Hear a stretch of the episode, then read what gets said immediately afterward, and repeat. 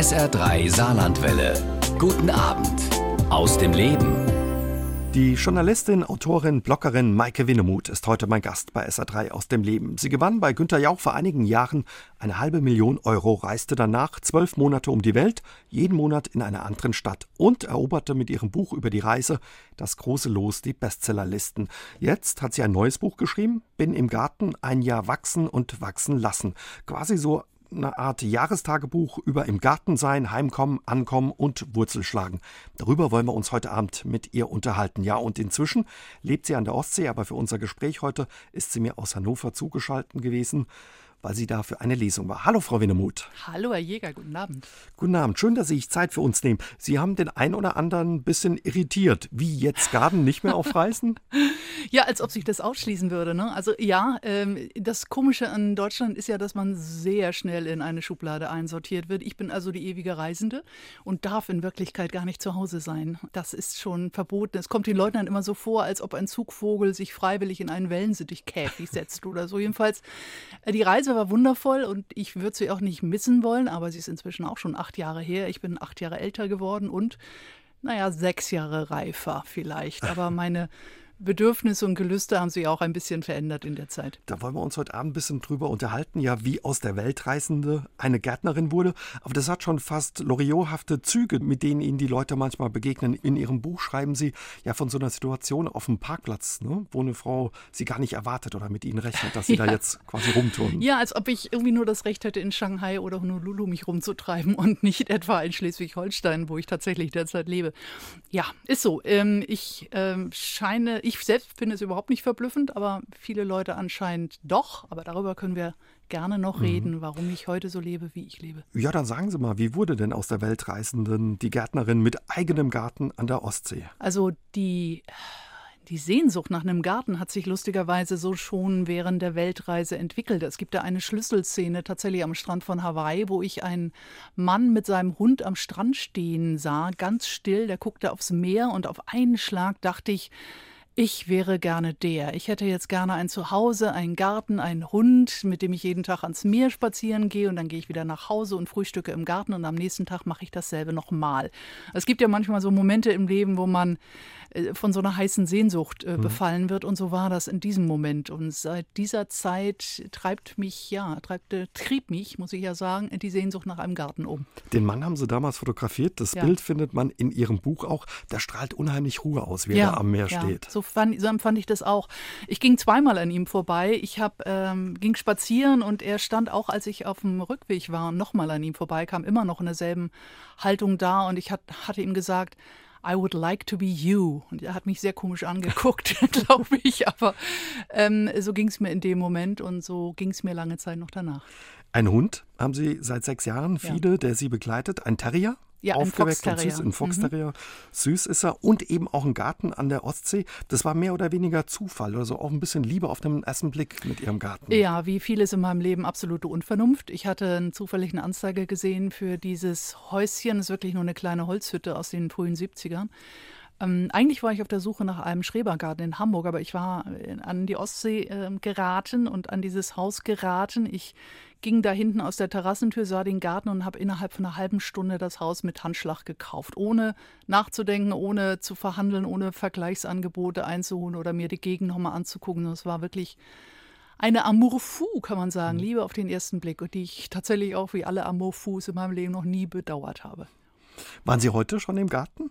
Ich komme aus dem Garten, ja. ja. Ah. Ich bin jetzt direkt von der Ostsee hierher nach äh, Hannover gefahren zu der Lesung, die ich heute Abend hier gebe. Und heute Morgen habe ich noch, weil es die nächsten Tage kühl werden soll, in der Nacht noch meine kleinen Jungpflanzen mit einem Vlies abgedeckt, damit Mutti geht arbeiten und die Kleinen sollen nicht frieren. Dass Ihnen nichts passiert. Würden Sie uns auch mal mitnehmen in Ihren Garten? Gerne. Dann würde ich sagen, machen wir gleich einen Ausflug in den Garten von Maike Winnemuth bei SA3 aus dem Leben.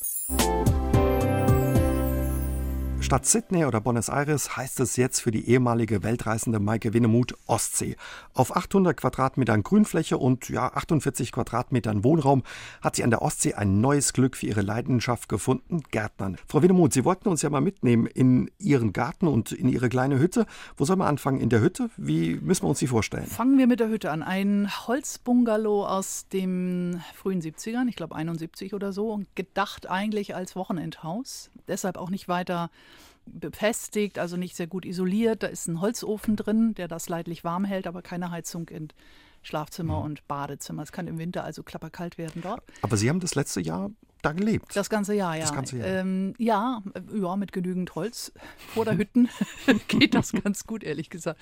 Ja, und dann äh, die hintere Wand ist mehr oder minder fast verglast. Das ist eine Terrassentür. Man lebt also halb draußen, wenn das alles offen ist und kommt dann in einen, äh, ja, ich würde sagen, rechtwinkligen Garten. Hinten schaut man auf den Wald, einen Buchenwald am Ende des Gartens.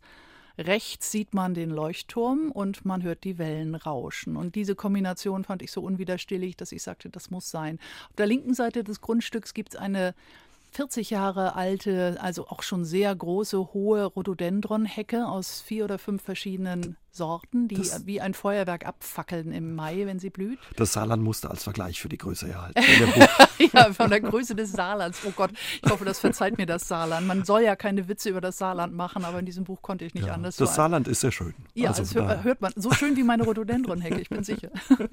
Und ähm, also für meine Begriffe riesig. Ja. Ich bin kein großer Freund von Rhododendron, weil ich immer finde, die, ach, mich erinnern sie an Friedhöfe und an die Elbschusssee, beides nicht die schönsten Assoziationen für mich. Und äh, trotzdem, also die hat Bleiberecht, ne? Die ist ja nun mhm. deutlich länger als ich da, also muss sie auch bleiben und wird von mir auch sehr bepütschert. Hinten am Ende des, hinter der Rhododendron-Hecke gibt es ähm, Hochbeete, die ich angelegt habe, weil ich unbedingt Gemüse anziehen wollte letztes Jahr. Dahinter ein kleines Gartenhäuschen und daneben ein rollendes Gewächshaus, das ich im letzten Jahr ersteigert habe. Ähm, das ist wirklich auch eine Holzkiste auf vier Rädern, mit der man also lustig durch die Gegend kacheln kann. Man kann dieses Häuschen überall dahin schieben, wo Sonne ist oder Schatten ist, je nachdem, was man braucht. Und äh, auch im Herbst sehr schön mit einer Flasche Rotwein drin sitzen. Habe ich ausprobiert. Also klingt alles gemütlich und wirklich schön. Und heute sind Sie die Frau, die am Meer steht morgens und aufs ja, Meer guckt, wie der Mann in Hawaii. So beginnt mein Tag. Ja, ja, jeden Morgen. Eigentlich beginnt mein Tag damit, dass ich noch im Schlafanzug, jetzt vielleicht nicht unbedingt im Frühjahr, aber im Sommer auf jeden Fall im Schlafanzug in den Garten gehe, schaue, wie es den Kleinen so geht, ob sich hier ein neues Blättchen entfaltet hat oder da eine Blüte.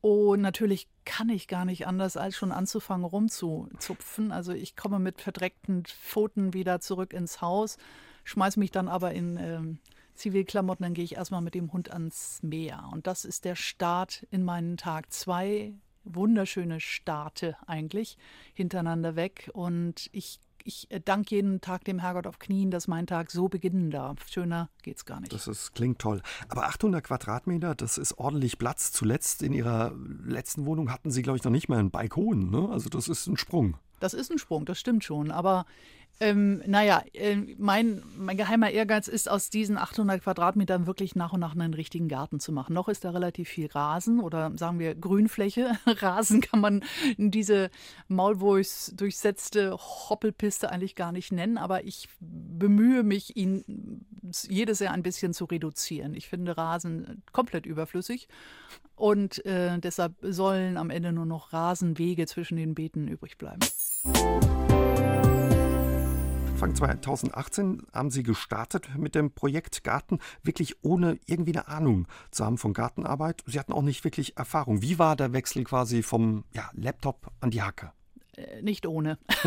also ich bin, wie alle Leute, die körperliche Arbeit nicht gewöhnt sind, natürlich am Anfang habe ich mich mächtig geplagt. Das gehört ja auch dazu also abends ächzend ins Bett und wenn ich abends sage, dann meine ich manchmal schon um acht, weil ich einfach so erledigt war von einem Tag Schaufeln und Hacken und Rasen rausplacken und Schubkarre fahren, dass ich einfach nicht mehr konnte und ich bin auf dem Sofa eingeschlafen und dann habe ich mich irgendwie ins Bett gerollt und morgens wieder raus aus dem Bett gerollt, weil ich anders gar nicht hätte aufstehen können. Also es war, war eine zunächst mal sehr sportliche Herausforderung, die mir aber auch sehr gut getan hat, dachte ich. Es ist eigentlich bitter nötig gewesen, dass ich mich endlich mal wieder, dass ich endlich mal wieder richtig gearbeitet mhm. habe, statt einfach nur an der, an der, Tastatur mir irgendwelche Chimären auszudenken. Macht den Kopf frei. Ne? Total. Oder ja. mit den Händen im Dreck rumbuddelt und wühlt. Das tut gut und ich habe den Eindruck, meine beiden Tätigkeiten, also Schreiben und Gärtnern, die tun einander auch sehr gut. Ne? Beides ist ja Handwerk, leidenschaftlich betriebenes Handwerk und ähm, brauchen trotzdem andere Hirnareale jeweils. Und die, ähm, ich habe den Eindruck, jetzt so ein relativ komplettes Leben zu führen dadurch. Sie haben sich da richtig reingewühlt, im wahrsten Sinne des Wortes, haben viel YouTube-Videos geguckt, habe ich äh, gesehen, auch Gartenbücher studiert und dann einfach probiert und Fehler gemacht oder ja, wie lief's? Ich glaube, es geht gar nicht anders. Also man muss es ausprobieren. Das ist ja ohnehin meine Lebensstrategie. Einfach erstmal machen und dann sehen wir schon. Ne? Also mhm. ob es klappt oder nicht klappt, das weiß man ja erst hinterher oder währenddessen. Aber ich habe mich immer in alles mit Bauchklatscher reingestürzt und so auch in den Garten, weil äh, die, wie soll ich sagen, das Gärtnern, das lernt man wirklich nur durch Erfahrung. Man lernt es nicht unbedingt aus Büchern, das ist zwar schon ein Anhaltspunkt, man lernt es vielleicht ein bisschen besser aus YouTube-Videos, weil dort eine milde Seele es einem vormacht, wie es geht, also die Handgriffe auch richtig vorführt. Für mich äh, als äh, Anfängerin finde ich deutlich nützlicher noch als jedes, ähm, jedes Gartenbuch. Mhm. Und aber letztlich lernt man es dadurch, dass man es selber tut und dass man äh, auf die Nase fällt, dass man Erkenntnisse mit sich bringt, trägt und dass man es im nächsten Jahr dann besser macht. Sie haben auch keine Kosten und Mühen gescheut, sind Mitglied in der englischen Gartengesellschaft geworden, haben Werkzeug ohne Ende gekauft. Ich glaube, Ihr letztes Lieblingsspielzeug, was ich gesehen habe, war ein japanisches Grabenmesser. Ein, das Hori Hori ist Hori mein, Hori. Ja, mein neuestes Ding. Es sieht, sieht aus wie so ein, äh, wie das, was bei äh, Winnetou und Bärentöter hieß, glaube ich. Also so ein fettes, äh, etwas äh, gefährlich aussehendes Messer. Das allerdings wirklich nur dazu da ist, in der Erde zu graben. Man kann es wunderbar benutzen, um Pflanzlöcher auszuheben, um äh, Unkraut rauszuhebeln und man kommt sich wahnsinnig kompetent und mächtig damit vor. Also ich liebe es sehr. Und die Mitgliedschaft in der Gartengesellschaft, das musste sein? Ja, aus Spaß. Ich bin anglophil, ich mhm. habe Anglistik studiert und ich liebe die Engländer trotz Brexit, trotz des Wahnsinns, den sie uns derzeit überhelfen. Und die Engländer sind einfach das Gartenvolk. Ne? Die haben am meisten Ahnung und auch am meisten, ich glaube, am meisten Wahnsinn. Letztlich ist es das, am meisten Enthusiasmus für dieses Thema. Und dementsprechend macht es großen Spaß, sich an allen äh, zu beteiligen, was sie so hervorgebracht haben. Ich bin auch ein großer Fan einer Gartenradio-Sendung namens Gardeners Question Time. Aha. Die ist wirklich wundervoll. Seit 1947 wird sie jeden Freitagnachmittag live, live aus irgendeinem Gartenclub oder irgendeiner Mehrzweckhalle oder irgendeinem einer Stadthalle oder sowas übertragen. Man darf dort als Zuhörer hingehen, eine Frage stellen und ein Expertenpanel beantwortet es. Das ist jedes Mal sehr lustig, oft auch sehr ja, ich habe viel gelernt, aber ich habe mhm. vor allen Dingen viel gelacht. Das glaube ich der englische Garten, Moment, ist er wild oder aufgeräumt? Ich verwechsel immer. Englische der englische Garten, Garten, ist eigentlich ein Landschaftsgarten. Landschaftsgarten der französische ist eher so, was Akkurat, man ne? als Versailles kennt, ne? also sehr aufgeräumt, sehr geometrisch, also die Natur sich untertan mhm. gemacht. Mhm. Das ist der französische und der englische Stil war eigentlich äh, die Natur nachzuahmen, also ein, eine naturähnliche Anlage äh, herzustellen. Deshalb der Landschaftsgarten, aber in Wirklichkeit ist das natürlich genauso wahnsinnig wie die Franzosen, weil sie versuchen natürlich noch besser zu sein als die Natur. Natürlicher als die Natur. Das können nur die Engländer wollen. Gärtnern ist im Moment total angesagt. So ein bisschen das neue Kochen. Auch viele bei uns in der Redaktion sind total infiziert. Mein Bürokollege hat mit großer Begeisterung und Leuchten im Augen, in den Augen erzählt, dass er sich gerade ein Gartengrundstück zugelegt hat, ah. hat das Gartenhäuschen gestrichen, ja. war ganz begeistert und freut sich, dass es jetzt losgeht. Also da, die Leute haben offenbar so eine Sehnsucht danach. Ja, scheint so. Ne? Also ich glaube auch, dass das es sicher damit zusammenhängt, dass wir alle ein immer virtuelleres Leben führen. Äh, viele Leute verbringen ihre Tage so wie ich am Computer. Und da fehlt einfach eine Dimension, eine, eine, Sinnlichkeit, eine praktische Dimension. Man will wirklich was mit eigenen Händen machen, schaffen und auch das Ergebnis sehen, statt immer nur im, ja, so im, im virtuellen Raum vor sich hin zu wirken und am Ende des Tages gar nicht so richtig zu wissen, was man da eigentlich macht. Und diese Sehnsucht, die bemerke ich auch, wenn ich mit Leuten rede, ähm, nach einem Garten, nach was Handfesten und auch nach dem großen Spaß, den es bedeutet, sein eigenes Gemüse und sein eigenes Obst anzubauen. Ich freue mich, wenn es möglich, wenn möglichst viele von diesem Virus befallen werden. Frau Winnemuth, Sie haben was gemeinsam mit den Saarländern, habe ich aus Ihrem Buch erfahren. Sie lieben, seit Sie einen Garten haben, Baumärkte. Ja, der Saarländer auch, das war mir gar nicht klar. Ich weiß viel zu wenig über das Saarland, ja, stelle ich gerade fest. Das, ich merk's. Wir sollten dringend, äh, dringend uns näher kennenlernen, das Saarland und ich. Nein, Baumärkte sind natürlich großartig, Bau-, Bau und Gartenmärkte. Mhm. Also ich habe mich da immer schon gerne herumgetrieben, aber auch schon als Kind, weil ich eher so ein, wie soll ich sagen, so eine Jungskindheit hatte. Also ich fand alles, was Jungs gemacht haben, immer spannender als alles, was Mädchen gemacht haben und deshalb Baumärkte und Werkzeuge, Holz, Nägel, Schrauben, alles herrlich. Wenn man einen Garten hat, ein wichtiger Ort offenbar der Baumarkt und der Gartenmarkt. Ja, da kommt man nicht drum herum. Es ist auch gut, wenn man ein gutes Verhältnis aufbaut zu seinem Baumarkt und seinem Gartenmarkt. Gefährlich, dass man zu schnell zu viel Geld ausgibt, irgendwas kauft, was man gar nicht braucht? Natürlich, ja. gerade am Anfang. Also man denkt ja, ähm, mit dem richtigen Werkzeug geht das alles doppelt so schnell. Nein, es geht äh, genauso schnell wie mit dem falschen Werkzeug, aber es hält vielleicht ein bisschen länger. Insofern lohnt es sich schon, da was zu investieren. Aber ich bin sowieso so ein, auch in dieser Hinsicht sehr, sehr ein, ein Junge. Werkzeug finde ich toll. Also so viel wie möglich, so groß wie möglich, so schwer wie möglich und so handgeschmiedet wie möglich. Ein Bekannter, der einen Garten hat, der das auch mit viel Leidenschaft macht, sagt, man kann eigentlich nur verlieren. Wenn man denkt, man hat ihn im Griff gerade zurecht gemacht, dann macht der Garten wieder, was er will. Wie ist Ihre ja, Erfahrung? Das finde ich genau das Tolle am Garten. Er ist nie fertig. Ne? Und der ist voller Überraschungen. Also man denkt ja am Anfang, wenn man so einen Garten angelegt hat, man, man schreitet da durch mit so einem leichten Gotteskomplex. Ne? Man denkt, das habe alles ich gemacht da, da am siebten Tage und so weiter. Und dann lacht die Natur einen schallend aus, weil sie was draufhageln lässt oder weil irgendeine Käferplage kommt oder irgendwas anderes Unvorhergesehenes passiert, weil bestimmte Pflanzen sich breit machen, mit denen man gar nicht gerechnet hat und kleine, unschuldige, zarte Pflanzen niederwalzen. Also es passiert ständig was. Äh, jedes Jahr ist auch wirklich nochmal anders. Das kann sogar ich jetzt schon sagen, nach der sehr kurzen Zeit.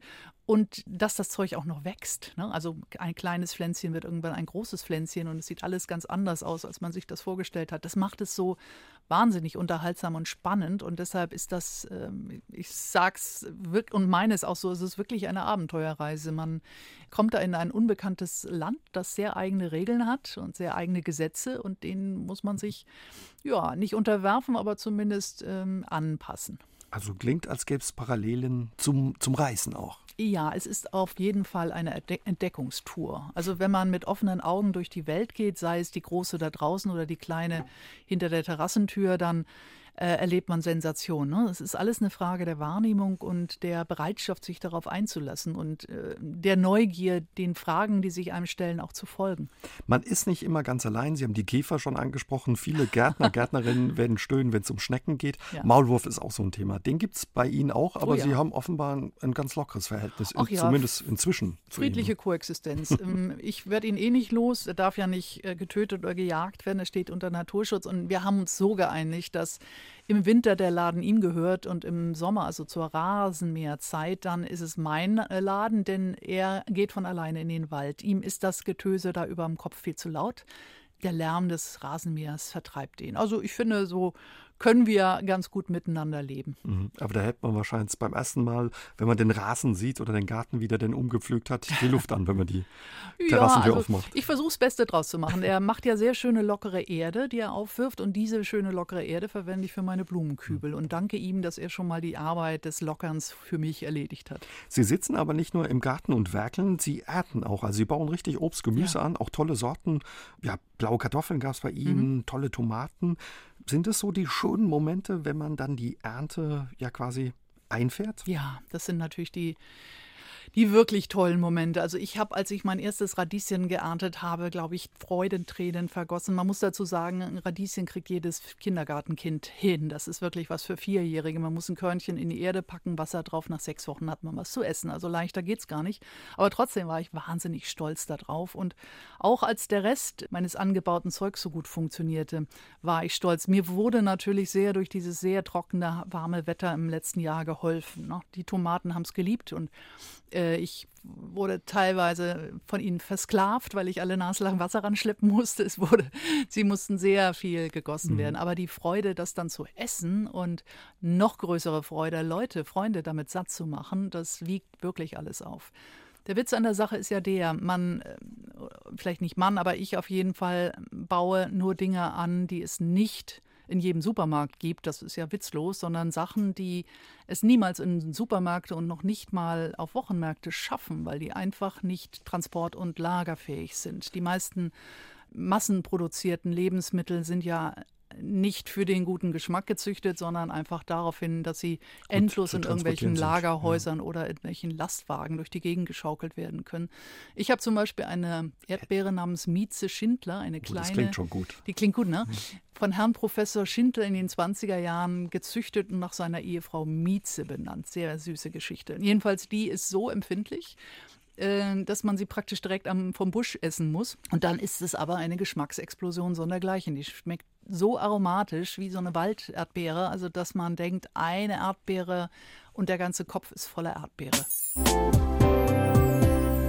Sie gewann bei Günter Jauch eine halbe Million Euro, machte davon eine Weltreise und schrieb darüber einen Bestseller. Maike Winnemuth. Heute ist sie Journalistin und Autorin. Sie sind damals ja zwölf Monate durch zwölf unterschiedliche Städte gereist. Was war da alles dabei? Tel Aviv, San Francisco, Mumbai, Honolulu, solche mhm. Städte. Ja. Ähm, was hat der Gewinn damals für Sie bedeutet? Ja, der hat mir die Erlaubnis gegeben, diesen verrückten Plan in die Tat umzusetzen. Das hätte ich mich ohne diesen Gewinn nie getraut. Ne? Das ist ja auch erstmal so ein Unternehmen, man weiß ja gar nicht, Weltreise ein Jahr weg, was kostet sowas? Keine Ahnung.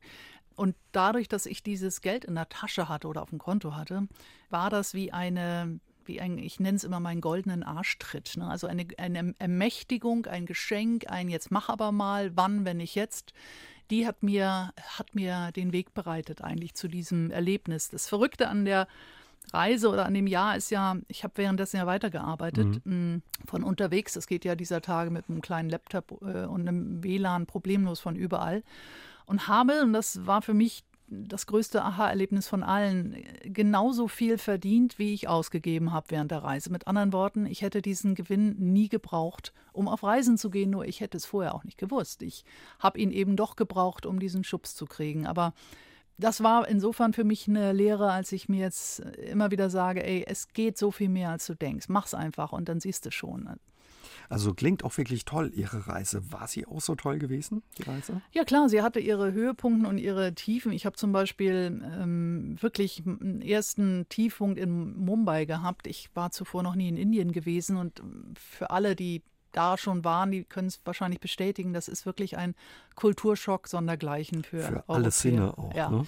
Das ist eine, ein Anschlag auf alle Sinne. Man mhm. ist heillos überfordert. Also ich war es auf jeden Fall. Ich war am meisten überfordert von der auch herzzerreißenden Armut, äh, durch die man dadurch geht, ne, wenn man durch die Straßen geht und durch den Clash von himmelschreiendem Luxus und äußerster Armut und wie das so ein unverbunden nebeneinander zu existieren scheint. Also ich war wirklich völlig überfordert und bin aber trotzdem sehr froh, diesen Monat dort geblieben zu sein und nicht etwa geflohen zu sein in ein bequemeres Land. Das hätte ich ja auch tun können. Nachträglich betrachtet habe ich, glaube ich, in Indien am meisten gelernt. Das macht auch demütig, ne? wenn Total. man sieht, wie die Menschen ja. da leben, unter welchen Bedingungen. Das macht auch. wahnsinnig demütig und irrsinnig dankbar auch für dieses heile, kleine, sichere Leben, was wir hier in Europa haben. Also man macht sich wirklich keine Vorstellung und hinterher denkst du, ein Dreifaches hoch auf die Deutsche Bundesbahn. Jedenfalls fährt die. Ne? Also mhm. es ist, ähm, was wir für selbstverständlich halten, ist es eben nicht, wie man aber auch dort erst merkt. Wollten Sie als Kind schon immer reisen? Hatten Sie schon als Kind Fernweh? Ich war als Kind jemand, der sehr gerne äh, Dinge ausprobiert hat. Äh, und Gott sei Dank hatte ich die passenden Eltern dafür. Die haben mich sehr äh, ziehen lassen. Ich war Einzelkind, ich durfte sehr viel. Also die haben mir vertraut. Die haben gesagt, mach mal, wenn du Hunger hast, wirst du schon wiederkommen. So, das war ihr, ihr, ihr Spruch und so war es dann auch. Ähm, die haben mich einfach sehr viel machen lassen. Also wegen meines Nachnamens Winnemuth durfte ich zum Beispiel immer Indianer spielen, Winnetou. Als einziges Mädchen in der Siedlung durfte ich Häuptling sein und habe mir Pfeile und Bogen selbst geschnitzt. Also andere Eltern und vor allen Dingen heutige würden wahrscheinlich die Hände über dem Kopf zusammenschlagen. Aber meine Eltern waren sehr cool und haben mich einfach Dinge ausprobieren lassen. Und insofern glaube ich, mein, ähm, mein, meine Entdeckerlust auch äh, früh gefördert. Ihre Eltern oder Ihr Vater hatten Edeka-Laden und da hat Ihre Mutter mitgearbeitet. Also Sie hatten auch einfach viel Freiheiten und viel Zeit dann auch, weil die ja, beschäftigt waren. Ne? Meine Mutter hatte die Buchhaltung gemacht, die war schon zu Hause, aber mein Vater war halt tagsüber im Geschäft, ja. Wie war das Zurückkommen nach der langen Reise? Das stelle ich mir schwierig vor, wenn man so lange ja, weg ist. Das ist auch schwierig. Das ist dann fast eine zweite Reise, die man macht, wenn man wieder auf heimischem Boden landet, weil man sich erstmal wieder mit dem alten Leben, was sich aber inzwischen auch sehr gewandelt hat, beschäftigen muss. Ne? Also ich, mir kam Hamburg, meine Heimatstadt damals, vor wie eine 13. Destination auf meiner Reise, also eine, die ich mir auch erstmal neu erobern musste. Und das hat schon eine geworden? Zeit lang gedauert. Mhm. Also ich bin auch erst sehr unruhig gewesen und habe auch diesen Monatsrhythmus. Ich muss jeden Monat in eine andere Stadt erst nochmal beibehalten. Ich war einen Monat in Hamburg, dann einen Monat in München, dann war ich einen Monat im Haus einer Freundin auf dem Land, wo ich das Buch begonnen habe damals. Mir hat es gut getan, auch erstmal weiterhin in Bewegung zu bleiben, auch in Deutschland. Frau Winnemuth, wir wollen uns ein bisschen drüber unterhalten. Viele kennen Sie ja durch Ihre Weltreise, die Sie gemacht haben, ähm, zwölf Monate lang in zwölf verschiedenen Städten, wie das Leben danach sich für Sie verändert hat. Sie hatten ursprünglich in einer wirklich großen 200 Quadratmeter Wohnung gelebt. Die mhm. haben Sie dann aber eingetauscht gegen eine Einzimmerwohnung, 38 Quadratmeter. Mhm. Das stelle ich mir schwierig vor. War es aber gar nicht. Es nee. war mir ein, ein echtes Bedürfnis. Ich hatte ja nun ein Jahr lang aus dem Koffer gelebt und dabei nicht das Geringste vermisst wirklich gar nichts und hatte im Gegenteil nach meiner Rückkehr eher das Problem, dass ich mit dem ganzen Krempel, den ich da in Jahren und Jahrzehnten angesammelt hatte in meiner großen Wohnung, nichts mehr anzufangen wusste. Ich habe mich immer gefragt, wem gehört eigentlich dieses ganze Zeug? Also es kam mir vor wie ein Museum meiner selbst von vor einem Jahr, als ob es nichts mehr mit mir zu tun hatte. Und ich dachte zunächst, ach komm, da gewöhnst du dich wieder dran, du lebst dich schon wieder ein, aber es gelang mir hartnäckig nicht. Und dann bin ich keine 300 Meter entfernt in eine kleine Einzimmerwohnung gezogen, in der ich bis heute sehr glücklich und wie vollständig bedürfnislos lebe. Also es war der richtige Schritt. Also ich stelle mir das wirklich schwierig vor, sich von Dingen zu trennen, die einem ans Herz gewachsen sind. Aber offenbar haben Sie dann gemerkt, brauche ich nicht mehr und konnten die weggeben. Ich habe eben auch gemerkt, dass ich in diesem Jahr, wo ich weg war, ja. die überhaupt nicht vermisst habe. Ne? Also mhm. man braucht sie nicht. Ich glaube, eine ähnliche Erfahrung machen viele Leute, die sich, sagen wir mal, in den Sommerferien so eine kleine, so ein kleines Ferienhäuschen mieten für drei Wochen. Ne? Und auf einmal merkt man, dass man auf kleinem Raum mit sehr wenig Zeug und nicht mit 73 verschiedenen Rührlöffeln, sondern vielleicht nur mit einem oder zwei auch sehr gut klarkommt. Und das Bedürfnis, äh, das Leben wieder übersichtlicher zu gestalten und nicht Sklave des eigenen Krempels zu werden, das höre ich jetzt auch von vielen Leuten, die also auch sehr bewusst versuchen, sich zu verkleinern oder zumindest ein bisschen zu befreien und zu erleichtern von ihrem ganzen Zeugs. Mhm. Sie haben danach, Sie haben schon gesagt, sind Sie noch ein bisschen weiter in Bewegung geblieben, hatten einen anderen Versuch gestartet, wollten durch Deutschland reisen, auch wieder unterschiedliche Städte, aber nach fünf Monaten hat das nicht mehr gepasst. Dann mhm. haben Sie es abgebrochen. Was war der Grund dafür? Ach, es gab verschiedene. Erstens, es war keine so unschuldige Reise wie die erste. Ich wurde in den einzelnen Städten teilweise auch schon mit Erwartungen ähm, ähm, empfangen und konnte nicht so unbeobachtet meiner Wege gehen. Das hat die Sache schon sehr erschwert. Aber wichtiger war eigentlich, dass ich tatsächlich so etwas wie reisemüde und reisesatt war. Ich hatte den Eindruck, ich möchte jetzt einfach mal ein bisschen auf meinem Sofa liegen und war fast nicht mehr in der Lage, immer wieder und immer wieder neue Eindrücke in mich aufzunehmen. Ich war bis oben hin pickepacke voll mit Eindrücken und die mussten erstmal verdaut werden. Das fand ich sehr schade denn ich hatte große Lust zu diesem Projekt gehabt und denke immer noch mal drüber nach und überlege, ob ich es irgendwann noch mal wieder aufgreife, diesen Faden, weil äh, fertig bin ich noch nicht damit. Mhm. Aber Sie haben auch so ganz einfache Dinge offenbar vermisst, ja, also sowas ja wie Kontinuität oder eine Routine.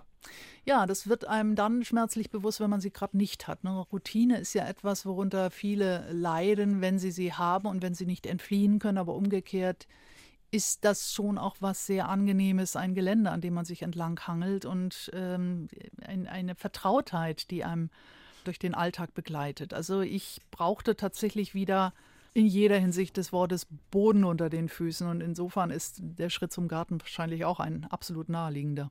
Dann ging es eben in den Garten. Haben Sie da jetzt so den Ort gefunden, nachdem Sie sich gesehnt haben? Ich glaube ja. Also ich habe bin äh, vom Herzen, vom Kopf von allem hier wirklich Norddeutsche, eine bekennende Norddeutsche. Ich gehöre ans Meer, da bin ich jetzt. Und es ist komisch, dass man dann wieder dort landet, wo man aufgebrochen ist in Wirklichkeit. Also ich bin geboren in Schleswig-Holstein, jetzt bin ich wieder in Schleswig-Holstein gelandet, nachdem es mich um die ganze Welt getragen hat, ja nicht nur in diesem einen Jahr, sondern auch vorher schon viel. Und der, diese Heimkehr in jeder Hinsicht des Wortes, der Kreis, der sich da schließt, den empfinde ich gerade als sehr glücklich und passend. Also ich könnte mir jetzt gerade gar keinen Ort vorstellen, wo ich lieber sein möchte als dort. Selbstversuche in welcher Art auch immer begleiten Sie schon länger. Also Sie machen das gerne. Zum Beispiel haben Sie auch mal eine Zeit lang nur ein blaues Kleid getragen, ein Jahr lang, in mhm. unterschiedlichen Ausführungen. Aber was reizt Sie an so Selbstversuchen? Ich versuche etwas über mich und über die Welt zu erfahren in solchen Selbstversuchen. Also es begann eigentlich damit, dass ich für eine Frauenzeitschrift in verschiedene Rollen geschlüpft bin. Ich habe zum Beispiel mich inkognito als potenzielle Patientin mal Schönheitschirurgen vorgestellt und habe die hab behauptet, ich hätte eine kleine Erbschaft gemacht und ich fand mich schon immer scheiße. Was die an mir ändern wollen, ne, war die Frage. Und ich war sehr überrascht, welche Vorschläge die gemacht haben. Also meine Idee von solchen Selbstversuchen oder Rollenspielen ist, dass ich viel mehr erfahre, als wenn ich einfach hingehe mit einem Block in der Hand, mhm. jemanden befrage und dann hinterher ein, einen Artikel schreibe. Ich finde es immer gut, sich sozusagen mit Haut und Haar hineinzuwerfen in eine Situation, weil man nur dann wirklich etwas versteht oder lernt. Und deshalb aus vielen kleinen äh, journalistischen Selbstversuchen wurden dann mehr und mehr größere Sachen, wo ich mal einfach ein Jahr lang in ein, eine bestimmte Lebensform hineintauche, um zu schauen, wie fühlt sich das an, was macht das mit mir, was lerne ich, brauche ich, schaffe ich das überhaupt? Ja, das so begann's. Und inzwischen ist das ein, eine sehr vertraute Methode gewesen. Denn ich bin ja der festen Überzeugung, jeder von uns hat ganz viele potenzielle Leben zur Auswahl. Ne? Man schafft natürlich nicht alle zu leben, nicht alle Sehnsüchte zu erfüllen, aber man kann zumindest mal mit so einem mit einem großen C oder für eine beschränkte Zeit in ein anderes Leben hineintauchen. Das mache ich sehr gern. Ja, und all diese Selbstversuche haben Sie bei vielen Menschen in Erinnerung gebracht oder ja, Spuren hinterlassen. Bei uns in der Redaktion haben sich auch viele an eine, ja, an einen Selbstversuch erinnert, der schon viele, viele Jahre zurück ist. Für die Zeitschrift Amica haben Sie mit Ihrem damaligen Partner auch Sexdienstleistungen mal getestet. ja, stimmt, haben wir gemacht. Der Spiegel nannte das ein wegweisendes journalistisches Experiment. Ja, das ist jetzt hm. was ganz anderes. Ne? Also wir haben das wirklich durchgezogen. Swingerclub war dabei. Ja, ja. Genau, äh, wir haben es wirklich durchgezogen. Also ich bin nicht sicher, ob ich das heute noch mal täte, aber ich war jung, ich war dumm, ich brauchte die Erfahrung und äh, es hm. war in der Tat sehr erkenntnisreich. Auch da schon das Prinzip mit Haut und Haar und am eigenen Leib. Ähm, auch das war, auch das war ziemlich spannend. Ja. Was war da die Erkenntnis?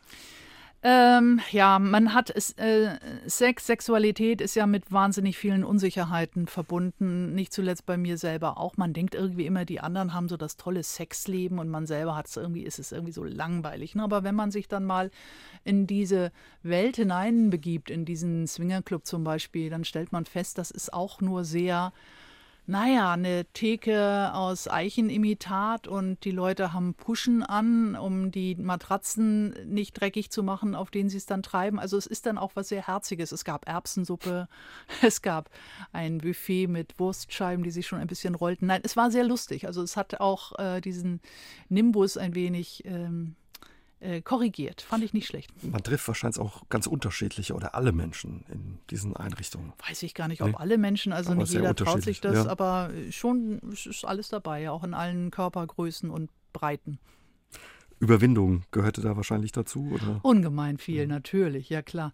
Es hat geholfen, dass ich mit meinem damaligen Partner halt zusammen da war. Wir hatten uns vorher schon äh, gut eine Flasche Wein reingezogen. Ich, ohne das hätte ich es wahrscheinlich auch nicht geschafft. Also leicht beduselt, das hat schon sehr geholfen.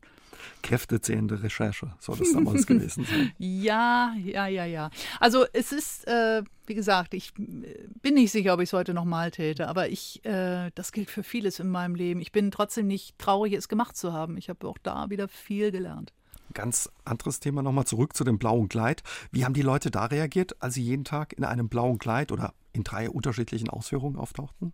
Ähm, zum Teil gar nicht, weil natürlich wussten nach einer Weile eine Menge Leute, dass ich dieses Experiment mache. Insofern haben die mich jetzt auch nicht besonders komisch angeguckt. Aber eine Zeit lang war es dann auch so, ich hatte in der Zeit ähm, ein Viererbüro bei der Süddeutschen Zeitung beim Magazin, hatte also drei Kollegen und denen hatte ich es am Anfang nicht erzählt. Und die haben, ich glaube, zwei oder drei Wochen gebraucht, bis sie es überhaupt gemerkt haben.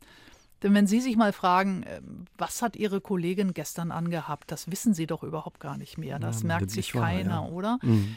Meistens ist es dann auch irgendwas ein Pulli oder irgendwie Jeans oder so, das merkt man sich wirklich nicht. Und wenn man sowas total Neutrales und nicht weiter auffälliges wie ein dunkelblaues Kleid jeden Tag trägt und dann mit unterschiedlichen Strümpfen und Schals und Gürteln und so, das merkt wirklich kein Mensch.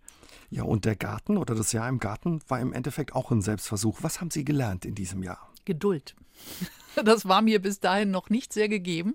Ich bin ein sehr ungeduldiger Mensch. Ich bin so eine klassische Großstadtpflanze, die es gewohnt ist, dass die Dinge schnell gehen, dass die Ergebnisse auch schnell zu sehen sind, dass man, ja, das, äh, ich bin fix und äh, das Wunderbare an einem Garten ist, dass er einen absolut verlässlich herunterpegelt. Ne? Also die Dinge brauchen ihre Zeit. Dieses, der berühmte Spruch, das Gras wächst nicht schneller, wenn man dran zieht, ist nicht zuletzt im Garten geboren. Und ich habe jetzt auch verstanden, was es damit auf sich hat. Die Dinge brauchen ihre Zeit. Mich hat am Anfang zum Wahnsinn getrieben, wie lange eine harmlose, dämliche Möhre braucht, bis sie vom Körnchen zur Essbarkeit gereift ist. Wirklich, fünf Monate, ich konnte es nicht fassen. Und ich habe hin und wieder mal den Fehler gemacht, dran zu ziehen und zu gucken, ob die schon so weit ist. Und dann habe ich sie eilig wieder reingestopft, weil es irgendwie nur so ein. Und sie hat sie nicht übel genommen. Eines, äh, doch, die ersten ja. schon, danach habe ich es dann auch gelassen. Also die mögen das gar nicht gerne bewegt zu werden. Aber ich war halt so neugierig und wollte gucken. Habe es dann versucht, so vorsichtig von der Seite her aufzugraben, um mal zu gucken, wie groß sie denn schon ist.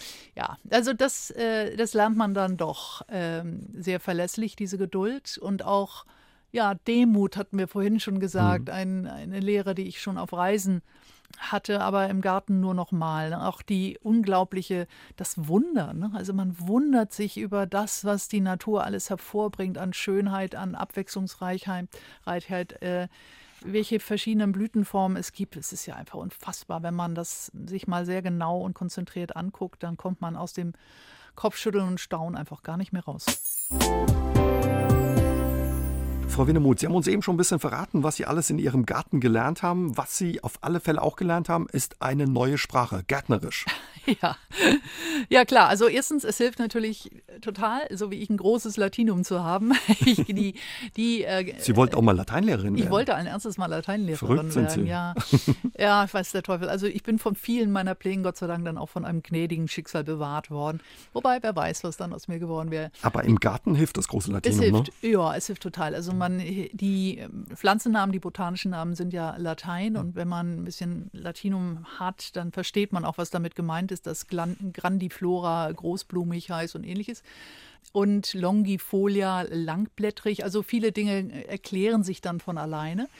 Und äh, hinzu kommt dann natürlich noch das Gärtnervokabular, also ausgeizen, okulieren, Frostgare und all diese anderen wunderschönen Wörter, die man dann nach und nach lernt und irgendwann mal fließend spricht. Und im Gärtnerisch, ja, sind Sie eben mittlerweile, kann man auch schon sagen, fast fließend, oder? Ja, ich äh, kann gut blöffen, sagen wir so.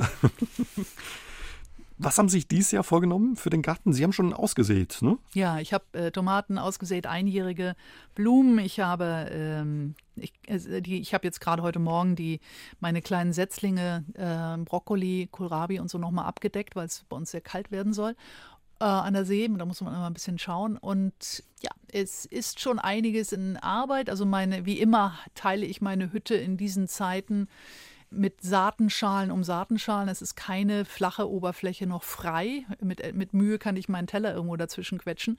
Aber die haben meine Hütte übernommen. Ich, ich darf mal nachschenken, aber ich darf da eigentlich gar nicht mehr richtig wohnen. Geduld muss man haben. Angeblich, wenn Sie auf Lesetour sind, kann es auch schon mal sein, dass das Auto zum rollenden Gewächshaus wird. Das Im wird Moment so auch. passieren. Noch ja. sind die zu klein, aber in, im Mai, da bin ich sicher, werde ich mit den kleinen Sämlingen auf Reisen gehen. Da bin ich teilweise auch wochenlang unterwegs und die würden mir zu Hause verdursten. Also werde ich mein Auto zum rollenden Gewächshaus machen. Ja, es wird eine sehr lustige rollende WG. Mein Hund, meine Setzlinge und ich schon der nächste Selbstversuch geplant oder geht es gar nicht mehr? Der Garten braucht Sie jetzt einfach. Sie können Der braucht mich, ja, und ich brauche ihn, um genau zu sein. Ne? Also ich bin jetzt so infiziert vom Gartenfieber, das geht wahrscheinlich den meisten so, dass ich jetzt erstmal an gar nichts anderes mehr denken kann. Ich brauche ein, zwei, drei, vier, fünf, zehn Jahre, bis ich den Eindruck habe, jetzt habe ich verstanden, wie das geht. Natürlich wird mir in der Zwischenzeit auch noch was anderes einfallen, da kann ich äh, sicher sein, aber ich freue mich wahnsinnig auf dieses nächste Gartenjahr. Ich hoffe, es wird so toll wie das letzte. Und wenn nicht, dann wird es auch eine tolle Erfahrung. Und als Gärtnerin freut man sich dann plötzlich über Regen. Ne? Wie verrückt, ja. Ich juble, wenn es regnet. Es war im letzten Jahr so, hat so wenig geregnet, dass ich dann wirklich meinen Stuhl an die Terrassentür gerückt habe und dem Regen zugeguckt habe. Das ist mir, glaube ich, auch noch nie passiert. Sie haben mal in einem Interview gesagt, Sie möchten gern eine glückliche Leiche werden. Würden Sie sagen, Sie sind auf einem guten Weg? Ich bin auf einem verdammt guten Weg, ja, auf dem allerbesten Weg. Der Trick, eine gute Leiche zu werden, ist, glaube ich, eine glückliche Leiche zu werden, ist das Leben von hinten her zu betrachten. Das heißt, sich die Frage zu stellen, auf was möchte ich mal zurückgeblickt haben? An was möchte ich mich mal erinnern? Und das dann einfach zu tun. Da wünschen wir Ihnen alles Gute und viel Spaß bei all dem, was Sie da tun. Freuen uns auf den nächsten ja, Selbstversuch und vor allen Dingen, Sie kommen im November auch, ja, wahrscheinlich ohne Pflanzlinge, auf Lesereise nach Saarbrücken ja. am 7. November. Vielleicht mit Ernte, wer weiß, mit wenn dann noch was über ist. Aber fürs Erste vielen Dank und Sehr dann gern. bis zu Ihrem Besuch in Saarbrücken. Dankeschön für das mich Gespräch. Auf Saarbrücken. Bis dann. Und ja, unsere heutige Sendung war eine Aufzeichnung. Die Sendung gibt es auch nochmal als Podcast auf sr3.de. Und auch Ihnen danke fürs Zuhören. Ich würde mich freuen, wenn wir uns nächsten Dienstag vielleicht wiederhören. Bis dahin, passen Sie gut auf sich auf. Tschüss und gute Nacht, sagt der Uwe Jäger. SR3 aus dem Leben. Immer dienstags im Radio, danach als Podcast auf sr3.de.